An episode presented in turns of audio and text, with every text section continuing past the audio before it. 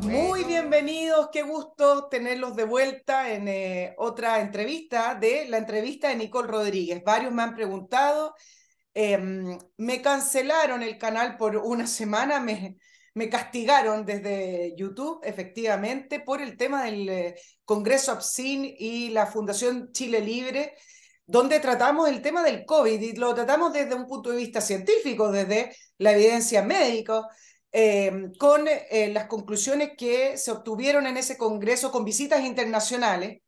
Eh, para YouTube y para otras plataformas, pero principalmente para YouTube, al parecer hay temas que están vetados, que son censurables, que no se pueden hablar, ni siquiera se pueden analizar. Si ustedes ven el contenido de esa entrevista en Spotify y, otros, y otras plataformas, se van a dar cuenta que ahí se eh, entrevisté a estos médicos con, em, con distintas posturas, pero por lo menos para que muestren qué cosas el, la comunidad médica pudo concluir, qué tratamientos sirven, qué tratamientos no, qué tan eh, virulento, qué tan agresivo es el virus, etc. Y esto en paralelo cuando el The Sunday Times revela, además, un informe que eh, estuvieron investigando durante prácticamente dos a tres años con informes que eran confidenciales, memorándum confidenciales, donde eh, en ese reportaje postulan que eh, hay mayor evidencia de que el virus tendría que ser em, una especie de arma biológica que estaba desarrollando eh, China junto al ejército chino en el gran laboratorio Wuhan, que es un laboratorio que eh, trabaja con colaboración del resto del mundo. No es un laboratorio cerrado, pero al parecer tenían esto paralelo. Bueno, pero no es el tema de hoy.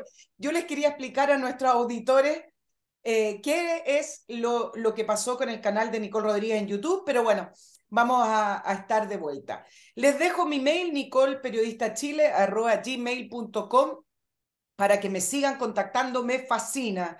Y más que me fascina, es lo que necesitamos en el periodismo, nutrirnos de sus opiniones, de su información, eh, de sus visiones, de sus puntos de vista, de lo que obtuvieron ustedes en, el área donde ustedes están. Eh, muy necesario nutrirnos del el resto de las personas para poder hacer las temáticas y los temas, así que en ese mail ustedes ya saben que me contactan. Y quiero darle la bienvenida, bueno, para llorar de emoción a un nuevo auspiciador eh, que quiso estar con nosotros apoyando al periodismo independiente, apoyando, ah, no, no es una causa, sino que tratando acá de hacer un periodismo a la antigua, eh, sin vetar ningún tema, sino más bien eh, plantear puntos de vista, pero hablando de todo y preguntando lo que corresponde. Así es que quiero saludar y les quiero informar, les quiero dar a conocer lo que hace Patrimor. No se olviden de esta marca Patrimor, porque se imaginan contar con un asesor de inversiones que los ayude a invertir y a tomar decisiones financieras. Eso es lo que hace Patrimor en general, todos nosotros, quienes no trabajamos en el área de finanzas o directamente en un banco, en un banco nos cuesta comprender y entender cómo poder capitalizar nuestro dinero, cómo poder incluso mantener eh, esos pocos pesos que a lo mejor logramos juntar o un poquito de patrimonio. Cuando se habla de patrimonio no se trata de grandes sumas de dinero. A veces uno a lo largo de su trabajo logra juntar una suma. Bueno, ¿qué hago? La meto en mi cuenta corriente, en un fondo mutuo. Bueno, y cuando uno le pregunta, a veces a los bancos, a veces a algunas eh, empresas de inversiones, a veces tienen también intereses creados porque ellos ganan eh, invirtiendo en esos mismos instrumentos financieros. Eso no es lo que hace Patrimonio, sino que ellos son finalmente tu asesor financiero. Es un servicio único en Chile y ayudan a las personas a mantener y construir su patrimonio, porque al final de cuentas, ¿quién nos enseña a invertir? lo que tenemos. Bueno, ¿qué APB me conviene? A veces uno pregunta qué inversión inmobiliaria podría hacer con esta suma. Ahora puedes contar con un asesor experto que te va a ayudar en esas cosas y otras. Y ojo que están regulados por la CMF, que es muy importante. No se meta con cualquiera que le diga, bueno, yo tengo un dato, yo te ayudo, pásame la plata.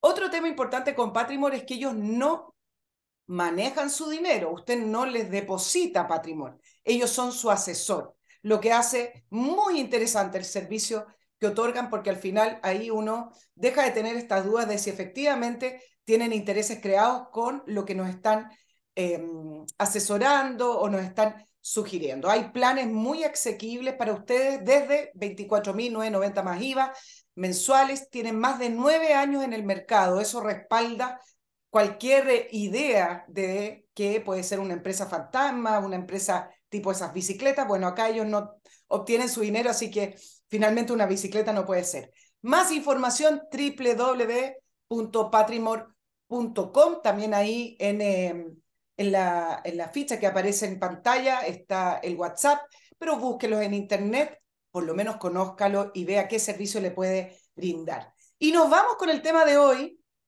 Quizás se asemeja un poco a lo que les planteé al inicio del programa, indirectamente y directamente, y para eso contamos Estoy muy contenta, además, de que haya aceptado mi, mi invitación a la entrevista de Nicole Rodríguez. Estamos con Iván Marinovich, él es profesor de la Escuela de Negocios de Stanford, hace clases de sistemas de compensación para MBAs y economía de información para los doctorados, los PhD. También eh, fue en algún minuto profesor de microeconomía en la Escuela de Negocios de la Universidad de los Andes, cofundador del Centro de Liberalismo Clásico de Stanford. Lo tengo en pantalla desde Palo Alto, California. Iván, bienvenida a la, a la entrevista de Nicole Rodríguez. Eh, muchas gracias, Nicole. Eh, estoy muy contento de estar aquí. Como te contaba, yo soy un, fan de tu programa con Fernando Villegas y, realmente eh, aprecio la labor que tú has hecho desde el periodismo en particular, introduciendo un poco de escepticismo. Recuerdo muy bien tus comentarios sobre el COVID, las políticas de COVID y, y, y, me parecían muy originales eh, y muy refrescantes frente a esta oleada de, ¿cómo se llama?, de censura y también de conformismo frente a la ortodoxia, escuchar voces un poquito más escépticas respecto de políticas que, que, que, que se, que, han sido, que se han probado completamente equivocadas eh, hoy día, ¿no es cierto? Eh, el 2020 no sabíamos mucho si estas políticas en el fondo eh, se justificaban o no, eh, y les dimos un poquito el beneficio de la duda a los políticos, pero hoy día la evidencia parece cada vez más contundente y clara de que muchas de esas políticas no solamente violaron nuestras libertades profundamente, sino que además fueron contraproducentes, eh, incluso desde el punto de vista sanitario. Entonces, felicitaciones por, por, de nuevo, por esa independencia que es tan poco común hoy día en el periodismo, eh, especialmente en el periodismo chileno. Veamos, eh, veamos cómo nos va ahora con esta, pero, pero les voy a plantear a nuestros auditores por qué estamos con Iván. Eh, me pareció súper interesante lo que él escribió, pero ha escrito varias veces, pero la última columna la hizo en, en EMOL, se publicó en otros portales, advirtiendo sobre los extremos de los que se llega con la política de la diversidad o el movimiento DEI, que es diversidad, equidad e inclusión. Em, y ahí en esa columna Iván da algunos ejemplos de lo que se vive en, eh, en, la Universidad de Stanford y en otras universidades en Estados Unidos. Me pareció interesante, me, me pareció curioso que un profesor que trabaja en Stanford además critique lo que está haciendo la propia universidad. Y dije, bueno, acá también estoy contra, con un valiente, pero quiero desde allá desde Estados Unidos, eh, que tú me vayas explicando por qué te motivaste a escribir eh, sobre los peligros de esta política de la diversidad o movimientos de Sí, e, es un tema que, que, me preocupa de, en particular desde el 2020. Em, en Estados Unidos hubo una especie de explosión de la política identitaria después de la muerte de George Floyd. Ustedes probablemente han escuchado hablar de, la, muerte de, George Floyd. Es, eso produjo una explosión cultural y una en, Estados Unidos el 2020.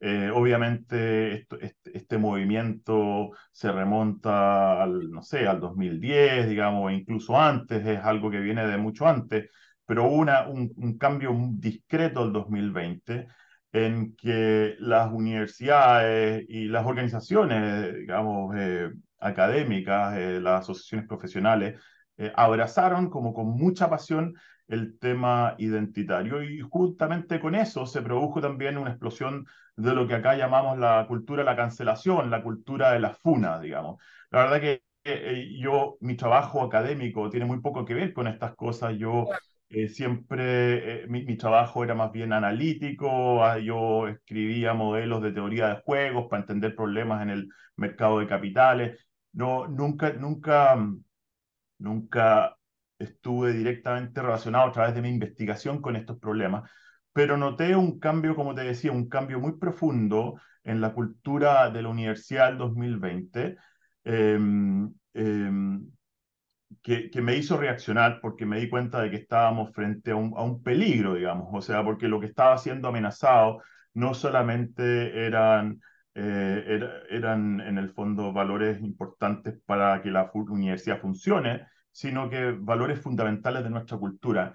Em, para ser un poco más concreto, hubo como reacción al, a, la, muerte de George Floyd, muchas universidades empezaron a, hacer declaraciones eh, altamente políticas, digamos, em, hablando, no sé, pues, del racismo sistémico en Estados Unidos y de cómo esto lo permea todo y cómo todas las instituciones del país eh, y las universidades estarían completamente y profundamente viciadas, digamos.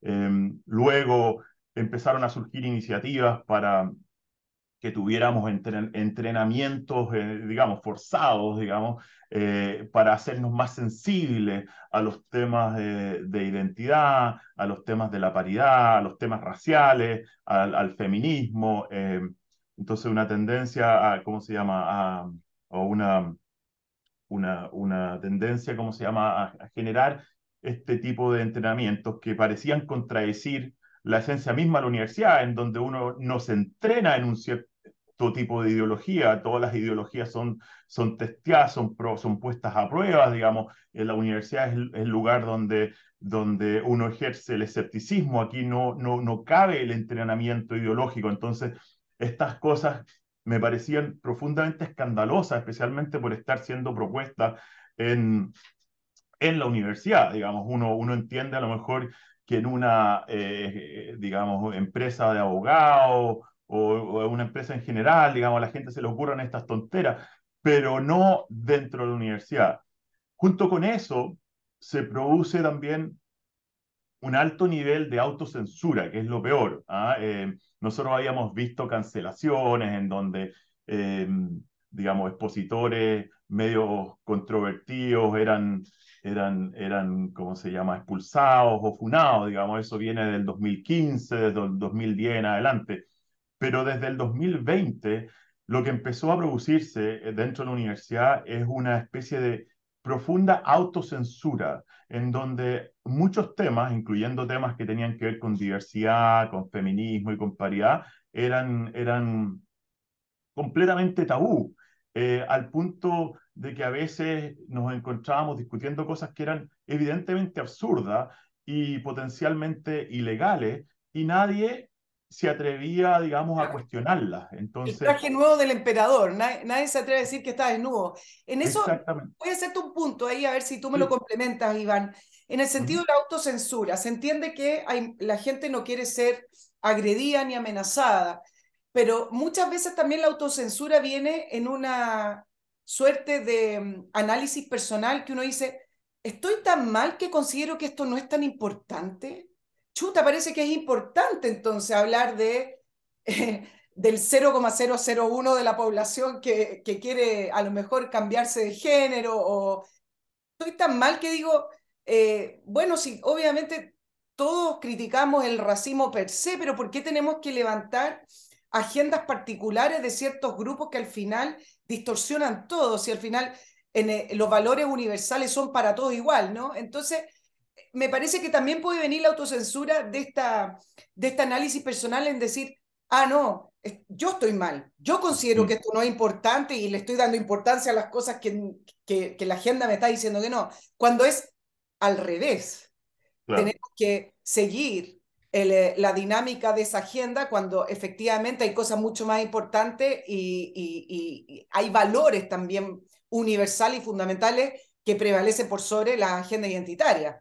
Te, la dejo ahí para que tú puedas a lo mejor comentar. Yo creo que sí, efectivamente hay un poco de, de, falta de confianza a lo mejor, o, o a lo mejor también de reconocer que hay, un, que hay una semilla de verdad en estos movimientos, que efectivamente ha habido discriminación en el pasado y hay cosas que hay que, que, hay que mejorar, digamos, y que hay grupos que están, que están en situaciones, digamos, frágiles y que hay que, digamos, eh, de nuevo, mejorar.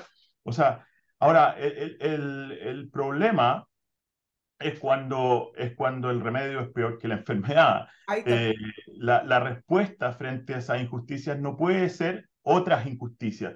Y entonces lo que ocurre dentro de la universidad, volviendo al tema de la autocensura, es que efectivamente estos temas son planteados de manera muy moralistas, digamos. Entonces, o tú estás con nosotros o tú estás contra la historia, digamos, el progreso de la historia, tú estás contra, en el fondo, eh, contra el bien, digamos. ¿eh? Entonces, Em, efectivamente hay un temor a ser marginado socialmente, a, ser convertido en una especie de paria por tus propios colegas, por el ambiente, el ambiente dentro de las universidades es particularmente progresista em, y por lo tanto muy, muy sensible a este tipo de demanda. Eh, ahora, el problema en este, en este caso es que, es es que los grupos, digamos, que, que, impulsaron estas cosas son en el fondo completamente minoritarios, digamos. Sin embargo, tienen, ejercen mucho poder por diferentes razones históricas, institucionales, etc. Ejercen un poder enorme y hay un grupo, digamos, mayoritario, diría yo, de profesores y de académicos que son, digamos, de centro, pero que tienen una sensibilidad, digamos, de, de centro izquierda, y ese grupo es particularmente responsable, diría yo, en el sentido de que es particularmente cobarde muchas veces, digamos. Eh, no, quieren, no quieren enfrentar a los radicales, a los extremistas, porque no quieren que los consideren, y esto es una especulación mía, pero no quieren, no quieren que los consideren, digamos, eh, derechistas o que son del, Partido Republicano o que apoyen a Trump, digamos. Para ellos la reputación de centro izquierda es un activo importante y no lo quieren arriesgar, digamos. No y eso a veces nos lleva... Lo que en Chile, ¿eh? No es tan ¿Mm? distinto lo que pasa en Chile con las universidades. No, seguramente no. Yo creo que aquí hay una cuestión de naturaleza humana. Efectivamente, entonces, el, eh, lo que ha pasado es que temas que unían al centro, a la centro izquierda y a la centro derecha, se han convertido un poco, desgraciadamente, en patrimonio de la derecha. Solamente la gente, o mayoritariamente la gente, digamos, de sensibilidad más, más de derecha, está dispuesta, digamos, a decir algo en defensa de la libertad de expresión, en defensa de la libertad académica, porque los de centro izquierda tienen de nuevo, creo yo, ese, ese temor a ser, eh, digamos, etiquetados como, como alguien de derecha, particularmente en una industria académica donde ser de izquierda, de nuevo, es un activo, digamos, es, es, es una, es un activo importante que te permite progresar. Entonces, hay, hay una autocensura que viene por un lado del miedo, porque obviamente em, hay, en algunos casos la gente arriesga sus carreras, arriesga su reputación, arriesga su capacidad de sostenerse a sí mismo, digamos, ¿ah? y hay un montón de casos aquí académicos que han... Te voy a preguntar por los casos, pero antes de seguir em, avanzando en la conversación, tú, tú mencionaste la moral. Hay mm. algunos autores, analistas, filósofos que han hablado que estamos viviendo tiempos de la edad de la fe, le llaman, em, donde se pretende el control moral de la libertad de expresión. Eh, y ahí es cuando uno dice, ¿cómo es posible que las universidades donde debieran principalmente defender la libertad de expresión, la libertad de pensamiento, porque son libertades que están encadenadas. Tú no puedes tener libertad de pensamiento si no tienes libertad de expresión. Eh, el libre intercambio de ideas, el debate. Ahí mismo es donde deberían ser los primeros críticos cuando se empieza a sentir esta especie de asfixia, donde no hay cosas que no se pueden hablar, hay cosas que no se pueden decir eh, y mejor callarse. Sí, yo diría que lo que hay es una, es una especie de moral y muy superficial y muy totalitaria y muy maniquea. Lo que ocurre en el fondo, me parece a mí, es que al menos en, en ambientes universitarios y en general en el mundo anglosajón hay una especie de manicaísmo tremendo, digamos, en donde el mundo se divide entre buenos y malos, digamos. Em, y entonces, obviamente, los buenos son los que piensan como tú, digamos, eh, los que tienen la, visión progresista, y, los malos serían los, los que se oponen, digamos, más, los más conservadores en general. Entonces, hemos, hemos como salido de esta idea de que, de que al final todos tenemos la misma naturaleza, todos queremos eh, eh, lo mejor para nuestros países, para nuestras sociedades, y que a veces simplemente, em, digamos, em, disentimos, digamos, no estamos de acuerdo, pero, pero, pero, pero tenemos la misma naturaleza y tenemos la posibilidad de, de, digamos, de comunicarnos, eh, de aprender eh, el uno del otro y de eventualmente converger. Entonces, lo que hemos, hemos digamos, llegado a una, a una cultura, de, de nuevo, muy maniquea, eh, en donde hay una división muy profunda entre los diferentes grupos que nos, que nos impide incluso la comunicación más básica. Entonces, lo que importa hoy día no es el argumento que tú me puedas dar, sino que tu experiencia vital. Y, si, y tu experiencia vital, si tú eres mujer y tú eres negra, es tan diferente a la mía como hombre blanco, heterosexual, que la verdad que ni siquiera tenemos que perder tiempo comunicándonos, porque no hay nada que nos pueda comunicar, no hay, no hay una naturaleza común a la cual podamos en el fondo apelar para comunicarnos y, acordar algo, digamos, y persuadirnos mutuamente. Entonces es una cultura, como decía, muy maniquea, pero muy liberal a la vez, digamos, porque eh, en un contexto en el que no compartimos nada, en el que hay una especie de atomización extrema de la sociedad, no hay necesidad de diálogo, el diálogo no cumple ningún rol y en el fondo, ¿para qué, ¿para qué voy a perder tiempo hablando contigo si tú estás del lado, del lado opuesto de la, de, la, de la historia, si tú estás en el lado incorrecto? si tú eres un paria, digamos, ¿ah? capaz que hasta me contamine, entonces no, no, mejor, mejor ni perder tiempo contigo.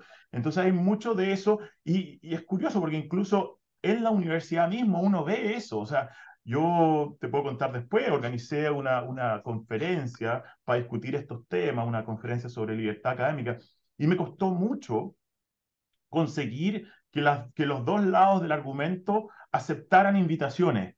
Entonces, por, por las razones que te decía, una de las cosas que me chocó más profundamente estando en Stanford el 2020 fue que un día, esto debe haber sido el 2021, recibí un correo firmado como por 100 profesores, eh, denostando a otro profesor que había hecho, este, este, era, este profesor se llama Scott Atlas, era un experto en, ¿cómo se llama?, epidemiología de, de, la, de, la, de, la, Universidad de Stanford, que trabajó en el gobierno de, de Trump como asesor en el fondo en temas sanitarios, y que tenía visiones más bien liberales, contrarias a la, a las, ¿cómo se llama?, las cuarentenas, a los cierres de colegio y a las máscaras, digamos. Entonces era, digamos, del lado escéptico.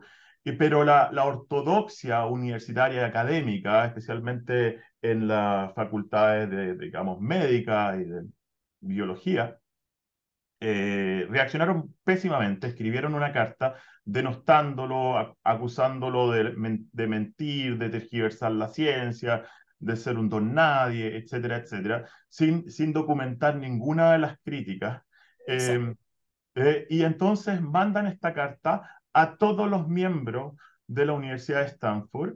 Y esta carta además es mandada a través de los sistemas de comunicación de Stanford por el secretario de la universidad. O sea, usan la estructura jerárquica de la universidad, la infraestructura de la universidad, para denostar a un colega sin, digamos, documentar ninguna de las críticas y sin darle a él tampoco la posibilidad de defenderse. Esto llevó, dio lugar a una especie de juicio moral en el Senado de la universidad, donde está el concilio, digamos, de profesores, eh, que terminó, donde obviamente esta gente pedía sanciones, que terminó sin sanciones, gracias a Dios, porque el presidente de la universidad tuvo el valor de oponerse a esto, pero con una especie de censura moral. Digamos, ¿ah? no, te, no, te, vamos a castigar la universidad, digamos, eh, digamos, eh, eh, se pronuncia en contra, digamos, de la acción de esta persona y efectivamente de una manera negativa lo, lo, lo condena moralmente, es un acto de censura. Entonces, Eso, eso fue muy chocante para mí porque, eh, de nuevo, parece contradecir la esencia, la misión misma de la universidad, lo que uno no esperaba. Sí, te voy a preguntar, em, en, en, en, esa columna que escribiste, diste tres, estás dando un ejemplo ahora, pero además diste tres ejemplos concretos de políticas que eh, adquirió la Universidad de Stanford en el nombre de la, la diversidad. Pero antes, eh, quiero saludar a mi segundo auspiciador, ha estado con nosotros, pero desde que, prácticamente desde que comenzamos, y para eso saludo a MC Parking, que es la solución para estacionarse de una manera muy segura y económica cerca del aeropuerto y además usted poder controlar su viaje, es decir, no pida un transfer, no pida esos taxis que de repente se arrepienten y no llegan, o esos transfer que uno tiene que compartir y no sabe con cuántas personas, no caben ni siquiera las maletas, controle su viaje y viaje tranquilo, relajado, reservando un estacionamiento en MC Parking a través de la web de MC Parking, mientras mayor anticipación reserve, más económico va a ser tu estacionamiento. El, em, el estacionamiento de MS Parking se ve desde la autopista. Usted simplemente puede llegar desde Costanera Norte o Autopista Vespucio Norte, muy fácil el acceso. Y lo principal es que cuenta con una seguridad 24/7, guardias privados, eh, monitoreo, todo lo que usted necesita para que su auto quede exactamente igual a como lo dejó. Hay un bus de MS Parking que lo deja con sus maletas en la puerta de entrada del aeropuerto y ese bus sale y viene cada 15 a 20 minutos. www.mcparking.cl. También les recuerdo que para solucionar un tema, voy a, voy a hablar en, en buen chileno, un cacho, la alimentación de los funcionarios y de los empleados en su empresa. No siempre las concesiones tienen buena alimentación, a veces hay problemas también con los menús, problemas también con las cantidades, problemas con la calidad sobre todo del, del servicio. Si usted necesita implementar los servicios gastronómicos en su empresa, no importa el tamaño, usted tiene que conocer los servicios de Master Cook Casinos. Ellos tienen una especialidad que es la cocina in situ. Usted ve cómo cocinan el, eh, el, menú de cada día. Y por lo que he sabido, por los mails que ustedes mismos me mandan, de personas que han adquirido el servicio en su empresa, están muy satisfechos, literalmente satisfechos, que viene desde la alimentación, con el servicio, porque es comida casera, comida que se siente como hecha en casa. Esta es una empresa con eh, un servicio de excelencia porque tiene a sus dueños también in situ visitando sus concesiones de casino eh, y preocupándose que todos los detalles estén en perfecto estado. Con Master Cook en su trabajo, almuerce como en casa, ventas mastercook.cl. Iván, tú diste tres ejemplos concretos y es interesante ir analizándolo de lo que implementó la Universidad de Stanford en el nombre de la diversidad. Eh, me gustaría, yo no sé si esos ejemplos siguen en la universidad, pero tú mencionaste el Protected Identity Harm, el, uh -huh. que es la eliminación de algunas palabras que un grupo considera ofensivas. Eh, también hay otras eh, situaciones que implementó la Universidad de Stanford todo en el nombre de la diversidad y de la igualdad. ¿Siguen esa, esas políticas?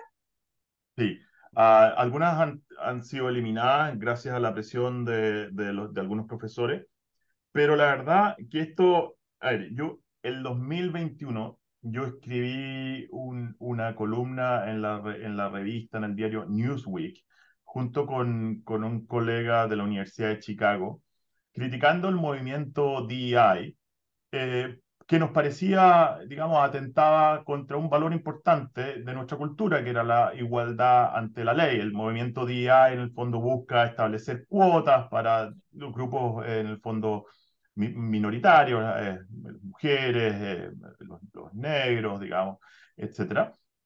Entonces, no, nosotros criticamos ese movimiento porque, de nuevo, nos parecía que violaba, digamos, un valor muy importante eh, en general, que es la igualdad ante la ley, y un valor también muy importante eh, para la universidad, porque si la universidad no puede, digamos, eh, contratar a los mejores profesores y a los mejores alumnos, digamos, y, en el fondo los estándares empiezan a, diluir y, la, y, la, y se elimina la, meritocracia. Entonces, lo que, lo que termina pasando es que la universidad, eh, eh, digamos, la, la, universidad deja de cumplir su rol, digamos, que es de producir con el rol de, digamos, que, que, tradicionalmente le hemos atribuido a la universidad, que es el de producir conocimiento nuevo y diseminarlo, digamos. O sea, criticamos en el fondo ese movimiento en virtud de esas dos cosas. Lo que no nos dimos cuenta en ese momento, el 2021, es que este movimiento era no solamente un ataque a la, a la igualdad ante la ley, sino que era un ataque, era a la vez un ataque también a la libertad en general y en particular a la libertad de expresión y un ataque también al debido proceso, ¿ah? lo que los americanos llaman el due process. Eh, en la medida en que este movimiento se ha desarrollado, se ha expandido, estas, cosas se han hecho evidentes de nuevo. ¿ah? El movimiento es mucho menos inocente de lo que creíamos. No es solamente, digamos, acción afirmativa o affirmative action. Es en el fondo un ataque frontal a tres valores esenciales de la cultura occidental. Así lo veo yo, por lo menos. Y, y cada día que pasa, eh, esto se confirma más. Recuerdo que cuando yo escribí esa carta en el Newsweek, después publiqué una en el Mercurio, y un colega mío que tú conoces, Gabriel Weintraub, eh, salió a, digamos, a, a, a no, no, a criticarme, sino que a contradecirme también en el Mercurio. Tuvimos una especie de debate. Incluso, sí. de hecho, el, el, rector de la Católica, yo, yo en el fondo estaba criticando este movimiento. Eh, en particular en la católica, vi que, que, que había un poco el, el, el, mismo problema, vi que, que estaban también eh, moviéndose hacia, hacia la idea de, la, de las cuotas para los indígenas, cuotas para alumnos indígenas, cuotas para profesores indígenas, y entonces eh, aproveché un poco el vuelo para criticar también a la católica y en particular estas iniciativas. Y mi colega, digamos, me contradijo y me dijo, mira, eh, tú lo que, a mí me parece que estás equivocado, que, que, este movimiento no solamente es positivo, sino que es necesario, etcétera, etcétera. Eh, y yo, sinceramente, después de tres años o dos años después de, de, esa, de ese debate, creo que el peligro es incluso más grande de lo que yo o de lo que preveíamos el 2021. Entonces, yendo a tu pregunta, perdona que me haya dado esta vuelta, pero yendo a tu pregunta un poquito más específica, ¿qué es lo que hemos visto? Para darte, tú me hablabas del Protected Identity Harm Reporting System, que es un sistema en línea, es una especie de, mm, ¿cómo se llama?, portal en línea, y que implementó Stanford, porque en realidad muchas otras universidades, más del 50% de las universidades norteamericanas tienen, eh, que en el fondo invita a los alumnos a denunciarse mutuamente, y no solamente a denunciar alumnos, sino también a denunciar a profesores eh, por eh, cuestiones, eh, de nuevo, por, cuestiones que les parezcan ideas que les parezcan ofensivas, o por, digamos, lenguaje que les parece ofensivo. O sea, si yo me equivoco con el pronombre, hoy día está muy de moda este asunto de los pronombres, entonces si me equivoco con el, con el, pronombre preferido de algún alumno, eh, o si digo algo que le parece ofensivo a algún alumno, incluyendo la idea, por ejemplo, de que, tenemos que tratar de, ser fieles a la igualdad ante la ley, o de que hay que contratar a la, a la persona más calificada. Bueno, ese, ese, tipo de cosas hoy día es considerada potencialmente una microagresión. No sé si has escuchado el término de microagresión, que está muy de moda. Y entonces, si yo eh, agredo a alguien, entonces esa persona puede denunciarme anónimamente a través de este sistema. ¿Te fijas? Entonces, es un sistema... La denuncia anónima es una... Eh, tiene un, un, principio bastante fascista y, y de, absolutamente totalitaria, más, más, encima de denunciar al compañero a, al frente de... de claro, estamos, estamos en el fondo estimulando un sistema que históricamente se ha probado tremendamente perverso, un sistema usado por todos los regímenes totalitarios para oprimir a la población. Y resulta que en la universidad, el lugar en donde debiera, el fondo, de, debiera ser una especie de, eh, de, no sé, de sagrario en el fondo de la libertad, vemos que proliferan este tipo de, este tipo de iniciativas completamente iliberales, digamos, eh, y, y, llama la atención porque eh, digamos, esto es tan básico. Cualquier persona que, que conoce la historia del siglo XX, digamos, que tiene alguna noción de lo que hizo, no sé, la Alemania Oriental, digamos, la Stasi, o Stalin, o Hitler, o cualquier otro régimen totalitario, hoy día Cuba, supongo, Norcorea, China, digamos, eh, en el fondo uno esperaría este tipo de iniciativas en un régimen como ese, pero no en la, univers no en la universidad. En, en, la práctica, Iván, ¿se han ¿Mm? denunciado, ha tenido efectos, eh, han existido situaciones en las que profesores o alumnos han sido llamados a, a algún tipo de reunión por, eh, para cancelar no, lo que dijo? Ha habido, hay, hay denuncias y esto, y, y, algo que lo hace incluso peor, este sistema lo vende una empresa privada, digamos, ¿ah? que le está yendo muy bien, eh, ellos administran la base de datos, imagínate, eh, resulta que esta empresa privada está recibiendo acusaciones en contra tuyo sin que tú lo sepas. La empresa podría divulgar cierta información que no ha sido nunca verificada. Imagínate si alguien dice que tú eres un racista, eh, simplemente porque, porque se enojó contigo, porque, no sé, te, tiene, tuvo algún, algún tipo de conflicto, algún tipo de tensión. Entonces te acusan de racista y resulta que esta base de datos eventualmente es hackeada y esto se vuelve público. ¿Y tú qué haces para defenderte? No sabes ni siquiera quién lo dijo ni en qué contexto, digamos. ¿ah?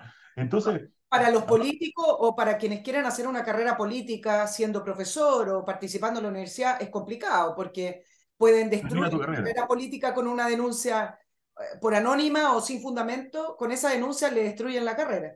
Claro, de que una, ah, no sé, de que hiciste comentarios sexistas o de que eres un racista. Y, eh, entonces, eh, es un sistema realmente eh, orwelliano que uno no esperaría encontrar en ninguna universidad y que sin embargo se ha difundido em, rápidamente en las universidades, como te decía, más de 50% de las universidades tienen este sistema de denuncia. Gracias a Dios en Stanford logramos que se eliminara al menos eh, la, el, el, el, aspecto anónimo de las denuncias. Hoy día los alumnos no pueden hacer eh, denuncias anónimas, en teoría, eh, y luego tampoco tienen derecho a denunciar cosas que, o sea, lo que, lo que el profesor dice dentro de la sala de clase, ¿se fija? Pero recientemente hubo una denuncia contra, tú me preguntabas un ejemplo, la verdad es que aprendimos, o sea, no, no, nos enteramos de la existencia, los profesores nos enteramos de la existencia de este sistema, porque una alumna fue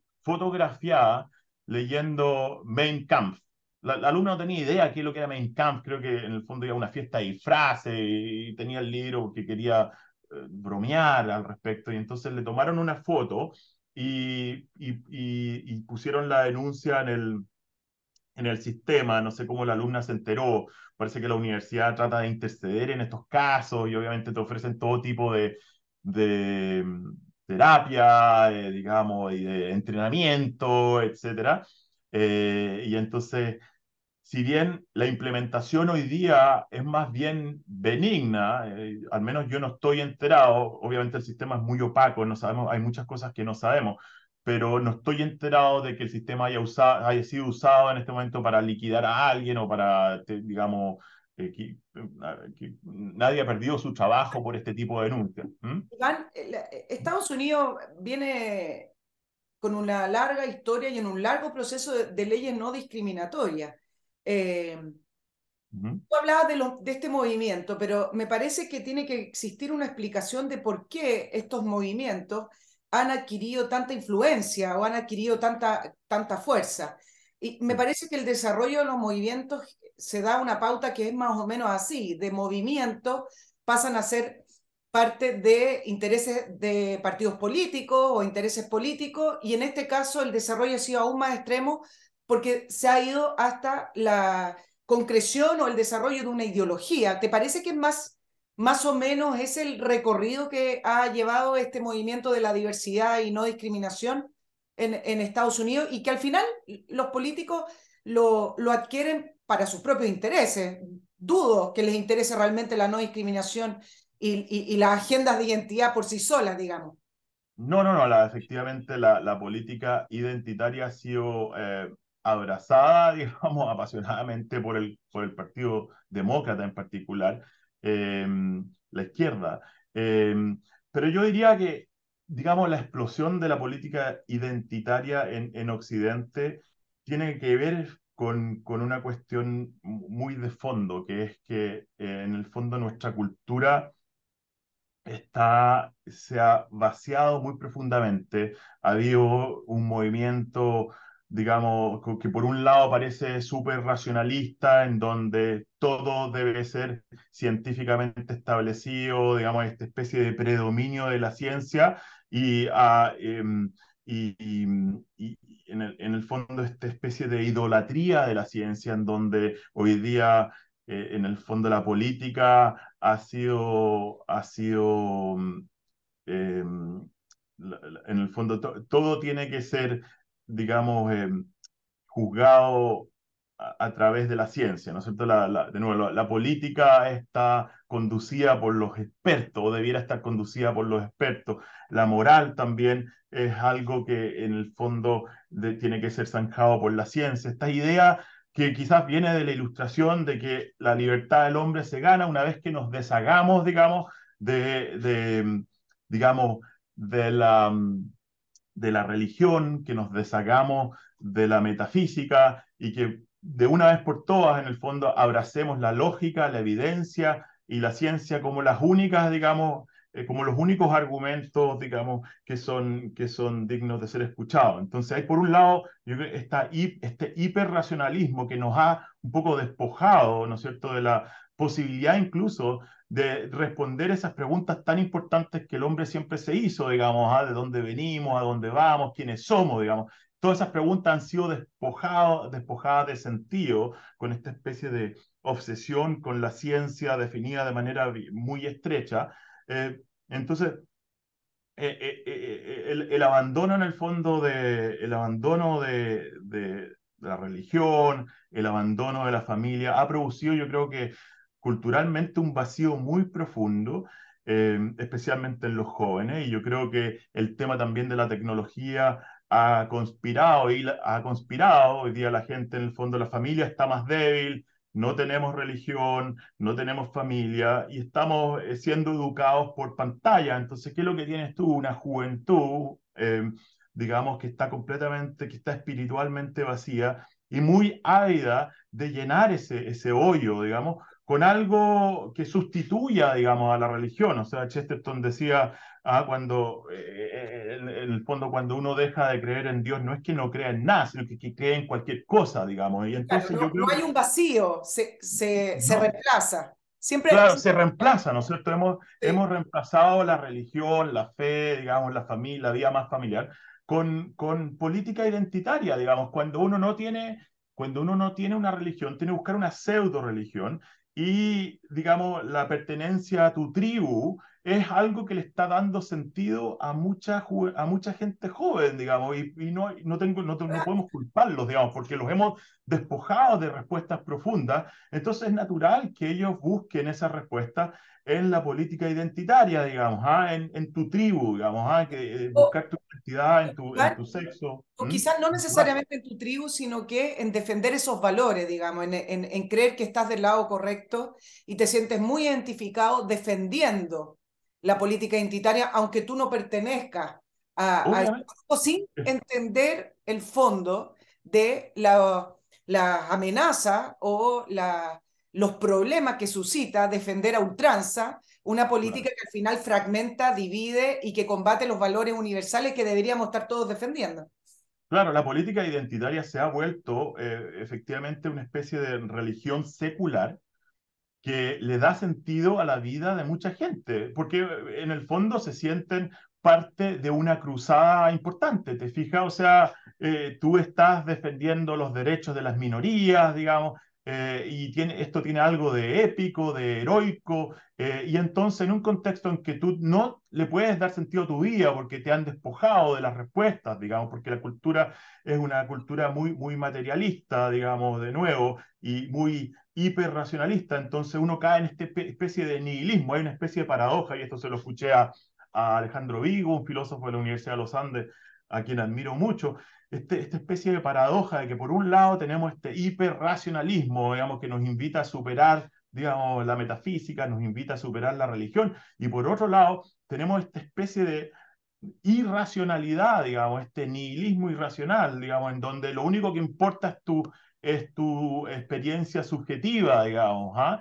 Eh, tu experiencia vital. Uh, my lived experience, dicen los americanos acá. Entonces, ese es el argumento más válido hoy día.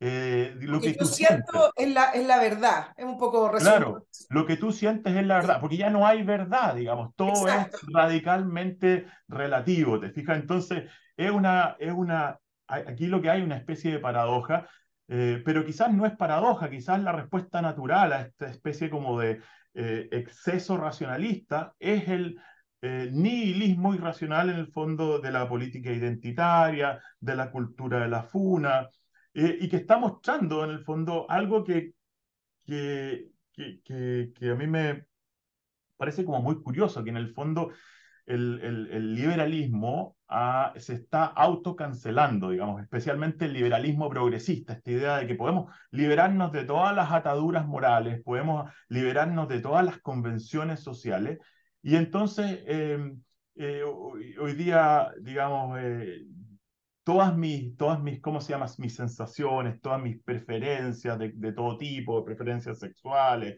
digamos, eh, en el fondo no solamente deben ser aceptadas, sino que deben ser celebradas, digamos. Y entonces este, esta especie de fiesta de la libertad termina convirtiéndose en una forma de autoritarismo en donde eh, no solamente yo te pido que tú me respetes, sino que yo te obligo a celebrar, digamos, mis preferencias. ¿Mm? Iván, déjame preguntarte lo siguiente. ¿Tú ves eh, intereses finales en esta eh, protección y en esta gran influencia del de, el movimiento de... ¿Cuáles son finalmente el, el interés? ¿Quién gana con esto el interés final? Porque cuando uno analiza realmente el fondo de esto, uno ve que muchas veces estos movimientos son utilizados. Lo dije antes con respecto a la política. Los utilizan para Em, ¿Quiénes están ganando con esta agenda? Al final el, el, mundo termina siendo un juego de, de poder. Antes que me responda, déjame también recordarle a nuestros auditores de este producto maravilloso que se hizo en Estados Unidos, en un laboratorio, y que es muy simple, es para eliminar los malos olores. Y usted dice, bueno, ¿qué tan grave puede ser? Eso puede ser muy grave para viviendas, para edificios, para restaurantes, para sobre todo viviendas no conectadas al alcantarillado, en una segunda vivienda o en zonas rurales, porque esto de los malos olores a veces ayuda a utilizar algunos productos, pero el mal olor vuelve. Lo que hace Oxinova, este desarrollo tecnológico, es ir directo al problema, lo que produce el mal olor, esa descomposición bacterial, no al producto que está produciendo el mal olor. Entonces, ¿qué es lo que hace? Que elimina esas bacterias de la descomposición, que es donde emanan los malos olores. Fabricado, como les decía, en Estados Unidos, muy fácil de usar, usted lo diluye en agua, según las instrucciones del sobrecito, y además no es peligroso, no necesita cubrirse, simplemente lo usa donde esté saliendo el mal olor. También, si usted vive, por ejemplo, en un edificio y no saben de dónde sale, pueden eh, contactar a Oxinova y pedirles asesoría. Les di la, semana pasada el ejemplo de un dueño de restaurante. Eh, ahora me respondió diciendo muchas gracias por, por no dar mi nombre, porque imagínate la propaganda de decir que el restaurante tenía mal olor ahí en la cocina. El problema solucionado en todo caso eh, con Oxinova. www.oxinova.cl en esa web ahí puede conocer más el producto, pero lo más importante es que ahí lo compra y le llega directo a su casa o a la dirección que usted ponga oxinova.cl. Te preguntaba, Iván, desde, desde allá, desde Estados Unidos, donde surgen con fuerza estos movimientos, ¿quién gana con esto? ¿Quién está ganando en esta agenda? Eh, ¿Quién está utilizando a los grupos identitarios? Mira, yo creo que eh, estos grupos son, son destructivos y son autodestructivos. Ah, yo creo que al al final se enfrentan con los límites de la realidad, un tema recurrente de Fernando Villegas, ¿no es cierto? Esta idea de que al final todos tenemos que lidiar con la gravedad, ¿no es cierto? Entonces son autodestructivos. Obviamente hay grupos que, que, ganan, especialmente los activistas radicales, digamos, ¿ah? Uno ve cómo hoy día muchas empresas están haciendo donaciones gigantescas, digamos, a grupos como el BLM, digamos, a grupos, digamos, de... Em, a grupos eh, de, activismo radical ligado a las políticas identitarias. Eh, lo mismo está pasando con, con los grupos feministas, digamos. Obviamente hay activistas, pero son grupos minoritarios, digamos, que, que ganan. Pero yo diría que ganan a expensas de los grupos que tratan de proteger, digamos, y eso está también siendo cada vez más patente. Yo creo que esta idea de que la paridad beneficia a las mujeres es claramente una mentira. Eh, yo creo que las perjudica en muchos sentidos. Sí, efectivamente hay algunas que, que van a ser beneficiadas por las cuotas, digamos, pero, pero ¿qué es lo que está pasando? Yo lo veo en la universidad. Hoy día digamos, las mujeres están siendo tapadas de demandas administrativas, por ejemplo, entonces en vez de las profesoras que podrían estar dedicándose a lo que quieren, a lo que en el fondo para lo que se han formado, que es la investigación, la enseñanza, hoy día tienen que ocupar todos los comités y hacer todas las pegas administrativas, porque hay esta especie de requisito de que las mujeres tienen que estar, digamos, en el gobierno, la universidad, que todas las comités, independiente de si tú tienes o no tienes expertise, tienen a veces que tener... no les interesa y están obligados a hacerlo incluso. Y yo lo veo en mis colegas, mis, mis colegas me dicen, oye, me, me, están invitando a este comité sobre, no sé, eh, física nuclear y el laboratorio de física nuclear, no tengo idea de esto y, y, me doy cuenta,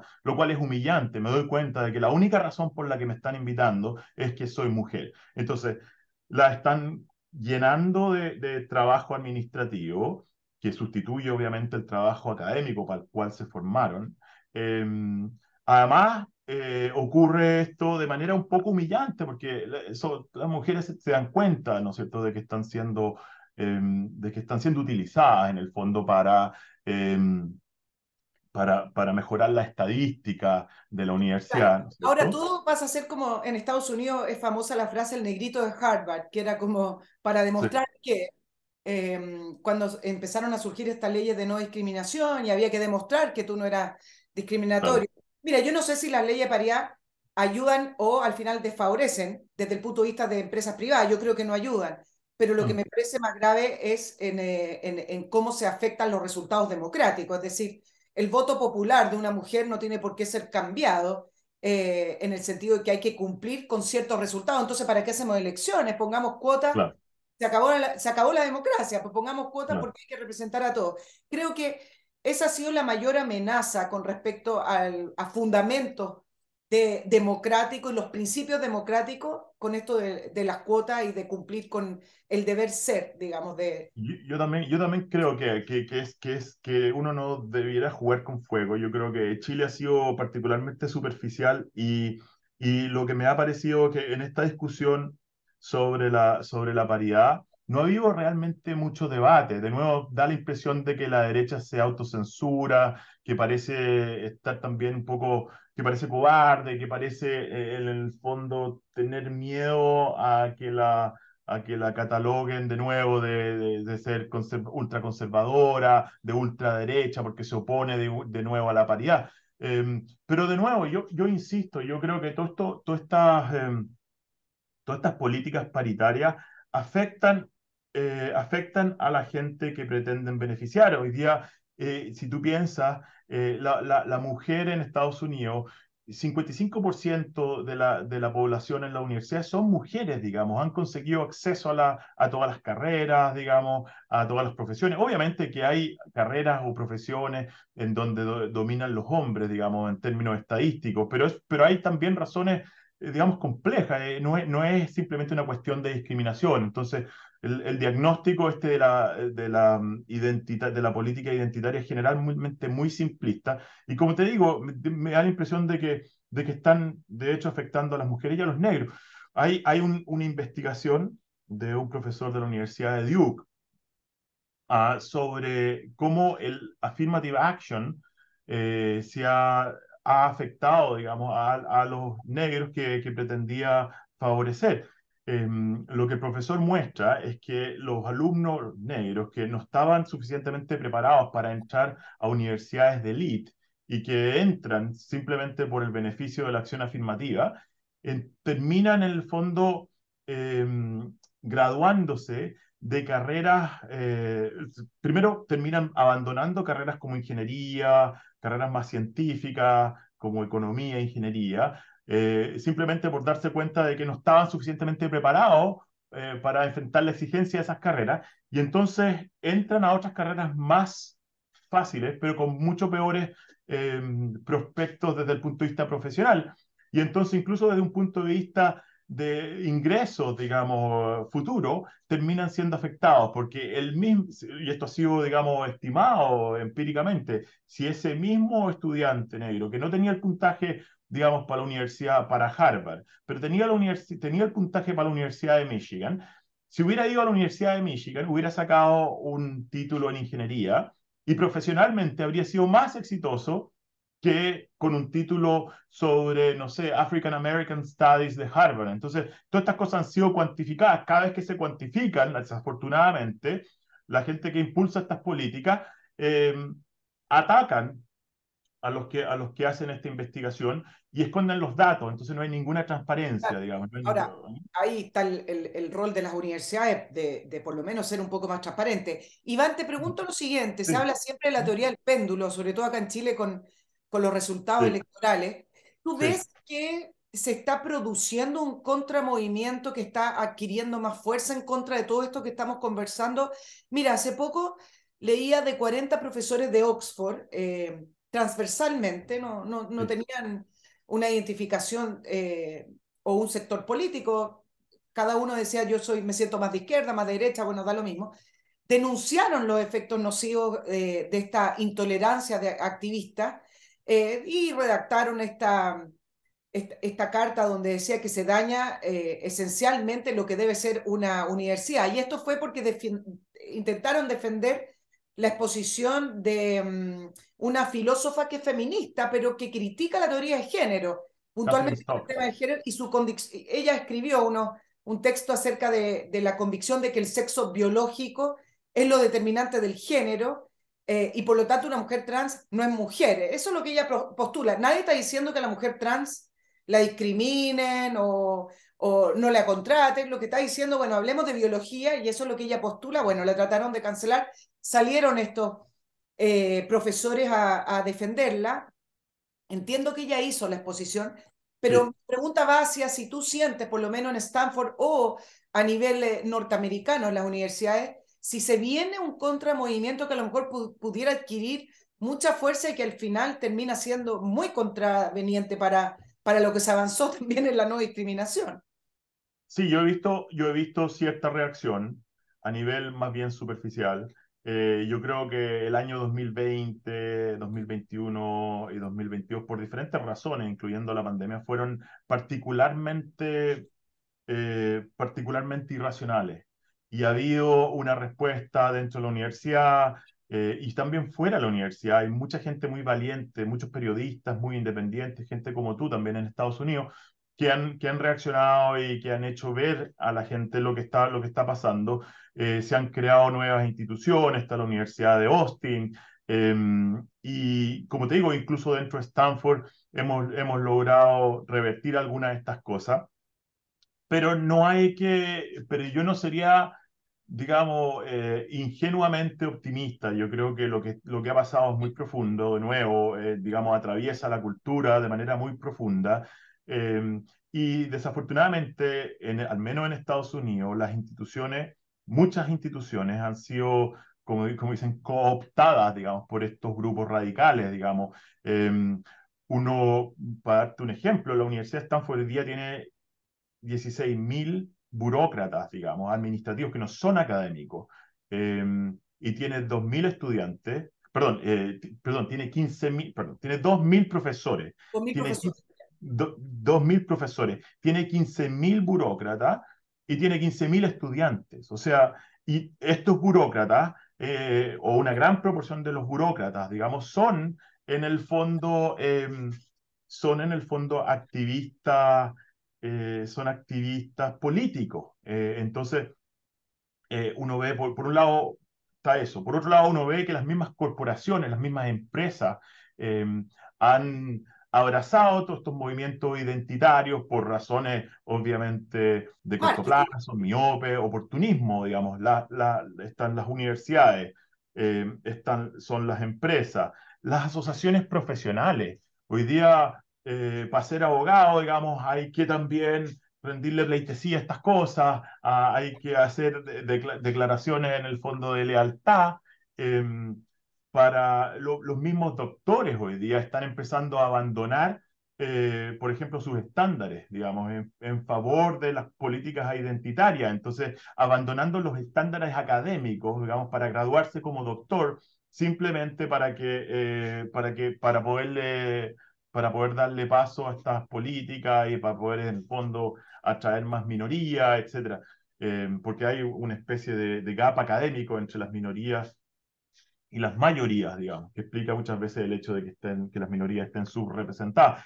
Eh, lo ves, por ejemplo, en, los, en, las revistas científicas, en las más prestigiosas, haciendo declaraciones absurdas, en el fondo abrazando de nuevo el indigenismo, esta idea de que hay múltiples maneras de saber y que la astrología también hay que respetarla y, y de que en el fondo lo que importa, importa también quién hace la ciencia, no, tu argumento no es lo único que vale, lo, importa también si tú eres mujer, digamos, en el fondo yo tengo que, la manera como yo tengo que sopesar tu argumento depende de nuevo de tu identidad, de tus características, digamos, em, características, no sé, sexuales, eh, raciales, eh, etc. Entonces, ve, ves que, que, que todas las instituciones de la sociedad civil están, han sido fuertemente contaminada y, y, entonces, mm, digamos, sí puede que haya un péndulo, eh, pero, pero no sé si vamos a tener, si esta cosa se va a revertir en el corto plazo. Yo creo que esto es una cuestión de muy largo plazo que requiere, de primer, en primer lugar, la valentía de, de, la gente, que digan lo que piensan, porque ahí ese, yo creo que es uno de los principales obstáculos, el silencio y la censura del oportunista o del cobarde, digamos. Yo creo que ese, es la principal arma de los extremistas.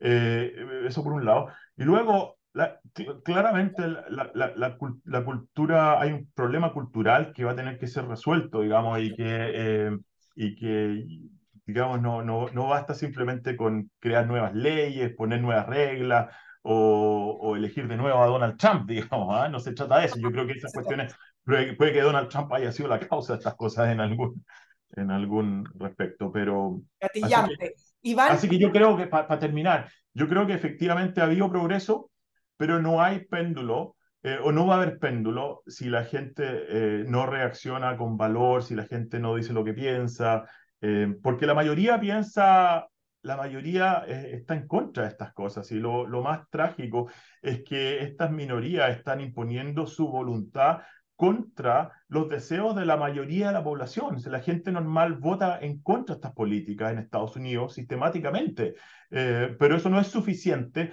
para revertir la influencia de estos grupos activistas y estos grupos, eh, sí, activistas identitarios.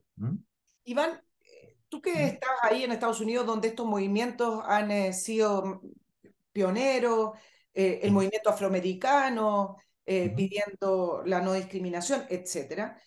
¿En qué minuto, si es que tiene la respuesta, no lo sé, en qué minuto esta defensa por la diversidad empezó a coger las teorías de género, llevando incluso a estas prácticas de tener que enseñarle a los niños estas nuevas teorías de género donde se permite que prácticamente las personas puedan decidir qué es lo que quieren ser y, pasaron a ser parte de los grupos identitarios que tenían un componente racial principalmente. Y ahora estamos hablando de género. ¿En qué minuto eh, se desarrolló o caminó hacia allá? Ahora en Chile tenemos la, la discusión con la famosa aplicación de la ESI, de la educación sexual integral, donde en muchos casos se han visto documentos que emanan desde el Ministerio de Educación con, con situaciones hipersexualizadas que uno dice, el sitio común me está diciendo que esto no corresponde. O sea, no se trata, insisto, de discriminar, se trata de que esto no, esto no va por ahí.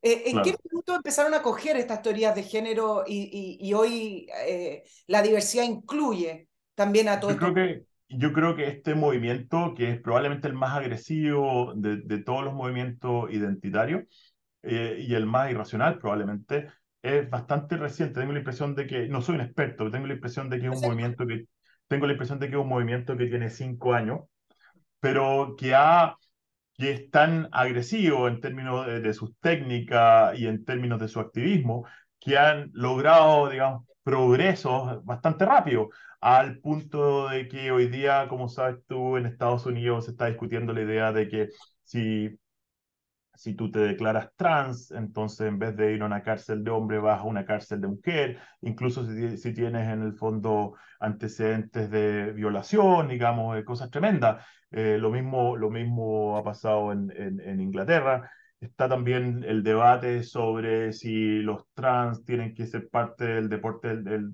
digamos, digamos, competir como mujeres en de, deportes, eh, en, los, en, digamos, en las categorías de mujeres. Eh, y entonces han logrado meterse en todos esos ámbitos que eran ámbitos reservados a las mujeres, eran grandes ganancias de las mujeres, ¿no es cierto? El hecho de tener baños privados, por ejemplo. Hoy día está también esa discusión de si hay que darles acceso a los baños de mujeres. Y en algunos casos, eh, en algunos casos, eh, digamos, eh, para pa tener acceso va, basta con que uno se declare un día, digamos, trans y al día siguiente vuelve a ser, eh, digamos, hombre o mujer, uh, pero basta, basta simplemente con identificarse, a lo mejor transitoriamente, eh, para que uno tenga, digamos, acceso a los baños, poniendo en peligro incluso la salud de, la, la salud de las mujeres, la, la, claro, la salud de las mujeres y la... Eh, entonces, eh, y eso es lo que, es, es, esos eran los temas que, que motivaban a Kathleen Stock, que tú comentabas antes, ella ha dado muchas charlas, ha escrito libros sobre esto, ella es feminista, digamos, y entonces el, hay una especie de, de guerra entre el movimiento feminista y el movimiento trans, eh, pero eh, que parece estar siendo ganado por los, por los trans en términos de que, de nuevo, han sido capaces de invadir espacios que tradicionalmente eran considerados espacios femeninos, digamos, todo en virtud de la inclusión, digamos, ¿ah? ¿por qué no excluyen? ¿Mm? Entonces, sí. entonces, yo creo que este movimiento, de nuevo, tiene, tiene poco tiempo, pero ha sido muy radical, muy agresivo y ha hecho grandes ganancias, entre comillas, a expensas de las mujeres hoy día. No sé si yo creo que es un movimiento que no tiene apoyo mayoritario, yo creo que la, la población ha ido, le ha ido quitando apoyo, eventualmente en, Estados Unidos un país muy tolerante, que cada uno haga lo que quiera, que, que, cada uno haga lo que quiera, live and let live, ¿no es cierto? Eh, pero lo que está ocurriendo hoy día es que la gente se da cuenta de que aquí hay una especie de doble estándar en el que tú, digamos, demandas, eh, digamos, privilegios para ti, pero no tienes en cuenta, digamos, los derechos de, de otros grupos, digamos. Tú hablas de, de, las mujeres, pero me parece que están invadiendo también eh, una, una zona que es mucho más sensible y donde va, puede tener una respuesta mucho más negativa, que en el ámbito de la educación de los niños. O sea, una cosa además es el, el área de los adultos, pero cuando ya la ideología traspasa la educación y tienen que implementarse ciertas políticas en el nombre de esa ideología trans, a mí me parece que, que, que, están invadiendo ya un área tremendamente sensible de la sociedad que vale la pena discutirlo. Por lo menos discutámoslo y digamos, esto es lo que queremos, nos parece correcto. Eh, por lo menos hay no, que el tema. Te puedo contar una anécdota respecto a eso. Efectivamente, ese es el problema más serio, pero, eh, pero también está todo el debate médico. O sea, los trans han sido capaces de, digamos, eh, conseguir que las asociaciones médicas eh, prescriban como diagnóstico estándar el tratamiento con hormonas, eh, la castración, digamos, para menores, digamos, menores de 18 años.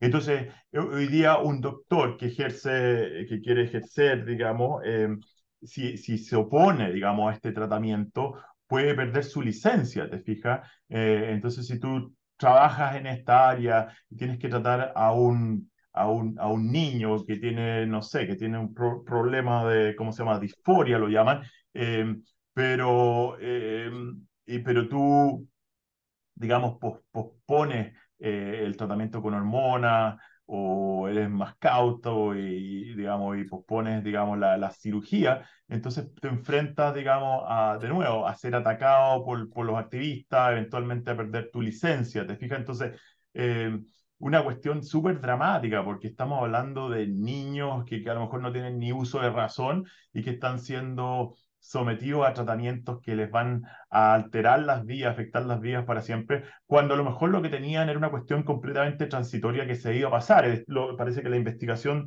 dice que la mayor parte de estos casos de niños eh, que tienen disforia eventualmente la superan, digamos, y terminan convirtiéndose, en, gay, digamos.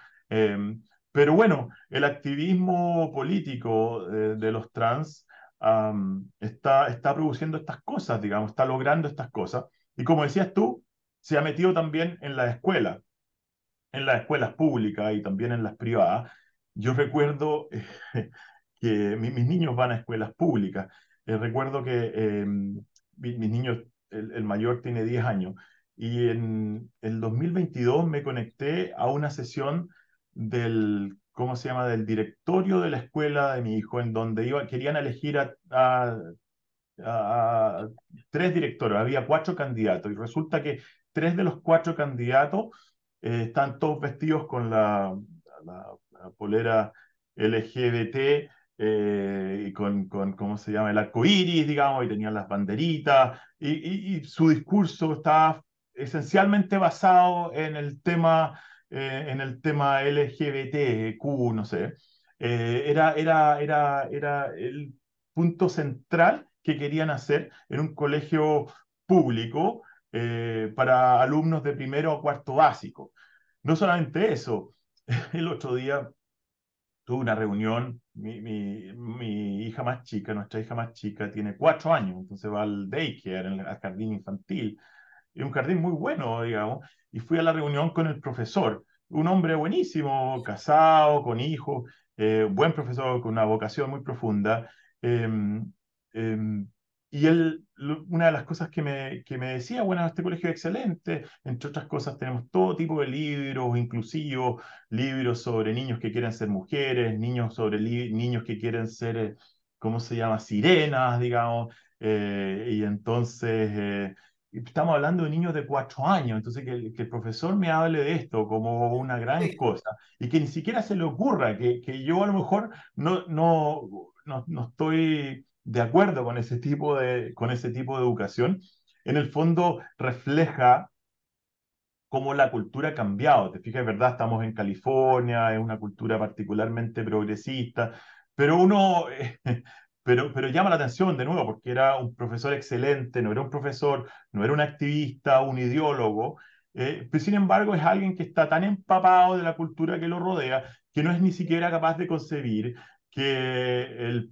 eh, que el, el, el, papá de la niñita de cuatro años a lo mejor no está, digamos, totalmente de acuerdo con enseñarle o meterles ideas, digamos, de ideología de género tan chica, eh, tan, a los niños tan chicos. Está pensando ah, que a lo mejor el papá prefiere que le enseñen a, a leer bien y a tener un pensamiento. Claro, claro. A claro, bien. La claro. Entonces, entonces ahí uno ve efectivamente un riesgo potente. La, la, escuela se ha convertido, hay, hay una, en Estados Unidos hay una tensión muy grande entre la escuela y especialmente entre los profesores y los papás que se han dado cuenta de que, de que los, los niños sufren un riesgo. Y yo como papá de tres niños eh, me preguntaba, bueno, eh, digamos, lo que hacen las escuelas a lo mejor uno lo puede eh, compensar con la educación de la casa, pero la verdad es que eso es una ingenuidad. Todo el mundo que tiene experiencia me dicen que, eh, no sé, cuando los niños tienen 13, entre 13 y qué sé yo, 18 años, la influencia de sus compañeros y de los profesores va a ser, eh, va a ser muy difícil de, de, compensar, de revertir, digamos. Entonces, entonces las escuelas se han vuelto peligrosas, digamos, para, para muchos papás. Mm. Iván, eh, ya tengo que, que, cerrar hace rato el programa, eh, pero tu, tu, testimonio desde Estados Unidos ha sido tremendamente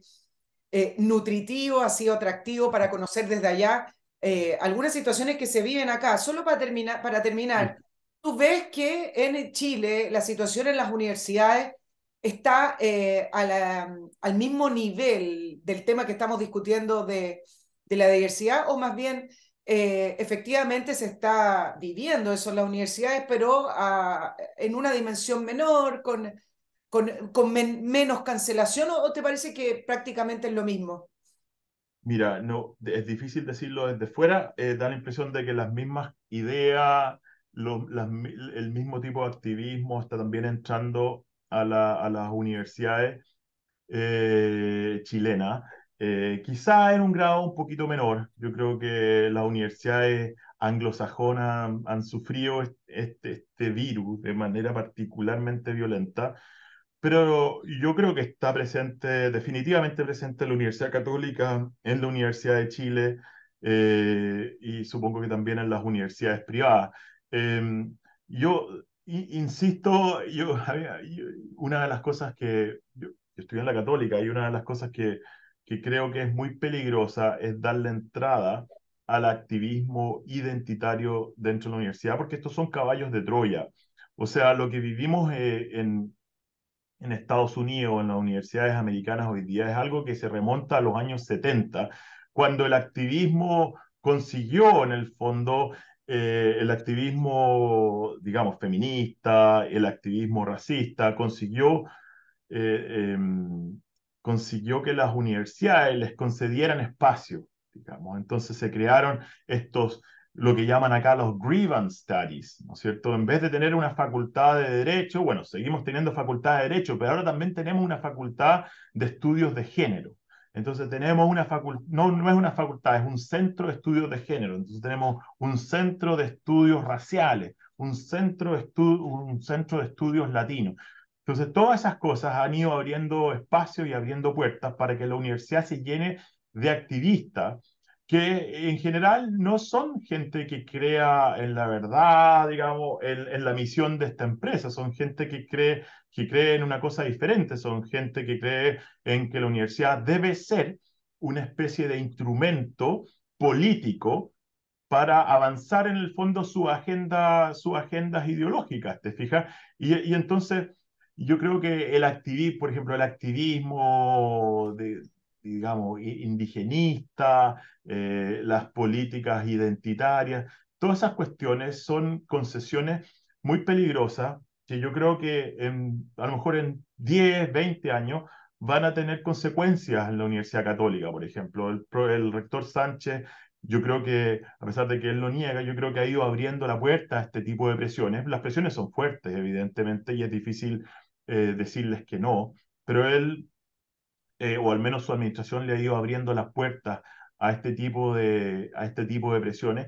Y yo creo que el costo lo va a pagar la Universidad Católica a lo mejor en 15, en 20 años, digamos. Y otra, Iván, no me van a creer acá los auditores eh, que eres profesor de la Escuela de Negocios, van a decir, bueno, parece que enseña filosofía o algo así, pero sí, Iván Marinovich profesor de la Escuela de Negocios de Stanford, em, su clase Sistema de Compensación para MBAs y también hace eh, Economía de Información para los PhD, cofundador del Centro del Liberalismo Clásico de Stanford. Em, te agradezco, Iván, esta entrevista. Ojalá sigas escribiendo en eh, algunos medios nacionales para que no pierdas contacto acá con, con tu país. Muchas gracias, Nicole. Muchas gracias por la entrevista y por tu trabajo en general. Que tengas un muy buen día allá en California y nosotros nos despedimos en eh, otra entrevista de Nicole Rodríguez. Chao, chao, que estén muy bien. Igualmente, chao, Nicole.